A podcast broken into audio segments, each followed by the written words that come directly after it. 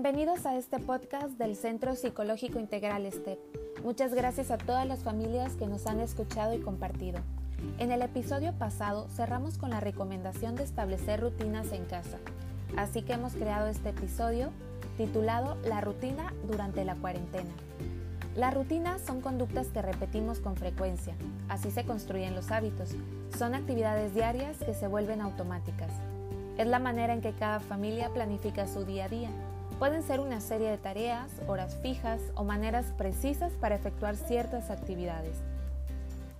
Tal vez al inicio de la cuarentena los niños parecían felices por no tener que asistir a la escuela, eran como vacaciones y con el paso de los días hemos visto cómo se tornan irritables, más sensibles o comienzan a mostrar síntomas de angustia, dolores de estómago, problemas para dormir, falta de apetito, miedo o tristeza. Y no solo ellos, también los adultos. Es por eso que las rutinas son ampliamente recomendadas, ya que generan seguridad y tranquilidad en quien las sigue. Para ajustar nuestra rutina a esta cuarentena debemos preguntarnos, ¿qué representa para mí este encierro? y cuáles van a ser las prioridades. Si me preocupa que mis hijos pierdan los hábitos que ya habían logrado, si me preocupa que mis hijos no cumplan con todas sus tareas y se atrasen, si estoy trabajando desde casa y necesito organizar mis tiempos porque siento que no estoy avanzando, o se está volviendo muy desgastante estar detrás de mi hijo pidiéndole que haga las mismas cosas todos los días. O bien, siento que todos en casa estamos en caos, muy desorganizados. Cuando establecemos las actividades de la rutina hay que tomar en cuenta la edad de cada uno de los hijos, las actividades que logran hacer sin problema, las que les cuestan trabajo y las que realizan con tu ayuda.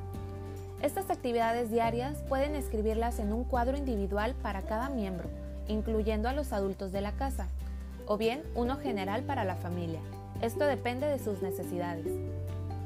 Ahora vamos a dividir los horarios en momentos, desde que despiertan hasta la hora de dormir. Trata de que estos horarios sean lo más cercanos a los de su rutina habitual o como cuando van a clases. Despertar hasta mediodía o dormir hasta altas horas de la madrugada no es saludable para nadie. Incluye momentos para hacer las tareas escolares, pero también incluye pausas o tiempo de descanso. Los hábitos de higiene como cambiarse la pijama, lavarse los dientes, etc., son importantes. Será más sencillo si los hacen todos en familia. Aunque no salgan, eviten estar en pijama todo el día.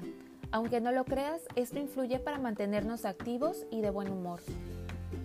Programen actividades divertidas como manualidades, experimentos o recetas de cocina que siempre quisieron hacer. Pueden buscarlos en internet, hay muchísimas ideas.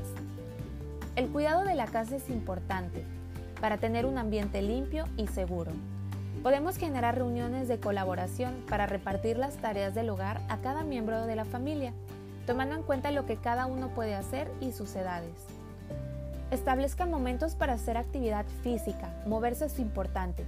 Pueden hacerlo en familia, muevan el cuerpo, bailen, intenten hacer una coreografía o graben un video de baile. Será divertido. Escuchemos las propuestas de toda la familia para este momento y anotémoslas en un cuaderno. Es muy importante establecer momentos para estar juntos en familia, pero también programar horarios para estar a solas. Recuerda que la interacción constante puede generar irritabilidad o desgaste en algunas personas, y es válido tener momentos para que cada miembro de la familia tenga espacio para estar consigo mismo. Algunas estrategias adicionales son, pueden hacer un frasco del aburrimiento, escriban distintas actividades en papelitos, como hacer un dibujo, leer un cuento, escribir 20 cosas que comiencen con la letra P, jugar con nuestra mascota, etc. Y meterlos en un frasco. Cada vez que tu hijo diga estoy aburrido, pueden tener opciones. Traten de usar relojes o apoyos visuales para estar ubicados en el tiempo. Algunos chicos se ven motivados cuando juntan puntos por las actividades que les toma más trabajo. Estos puntos pueden intercambiarse por tiempo para usar dispositivos electrónicos, videojuegos, etc. Es importante que tomes en cuenta las características particulares de tus hijos si deseas aplicar esta modalidad. Hagan videollamadas, pónganse al día con familiares y amigos que a veces no ven. Pregúntale a tus hijos a quién les gustaría llamar este día. Los ejercicios de mindfulness y meditación para niños y adultos son de gran ayuda.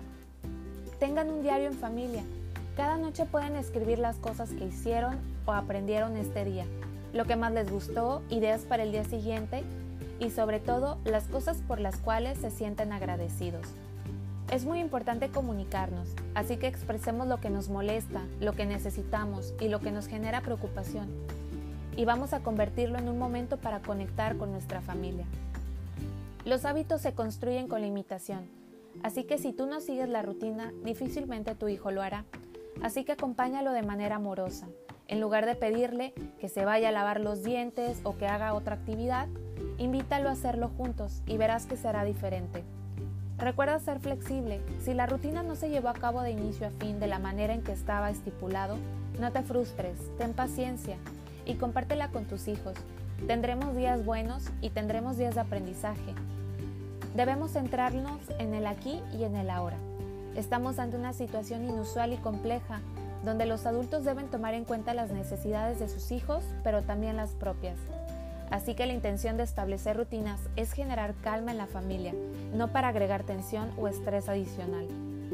Espero que esta información haya sido de ayuda. Puedes encontrarnos en Facebook como Centro Psicológico Integral STEP. Ahí podrás encontrar ejemplos de cuadros de rutinas. Compártenos tus preguntas, queremos escucharte. Y recuerda que en STEP caminamos juntos. Hasta la próxima. Bye.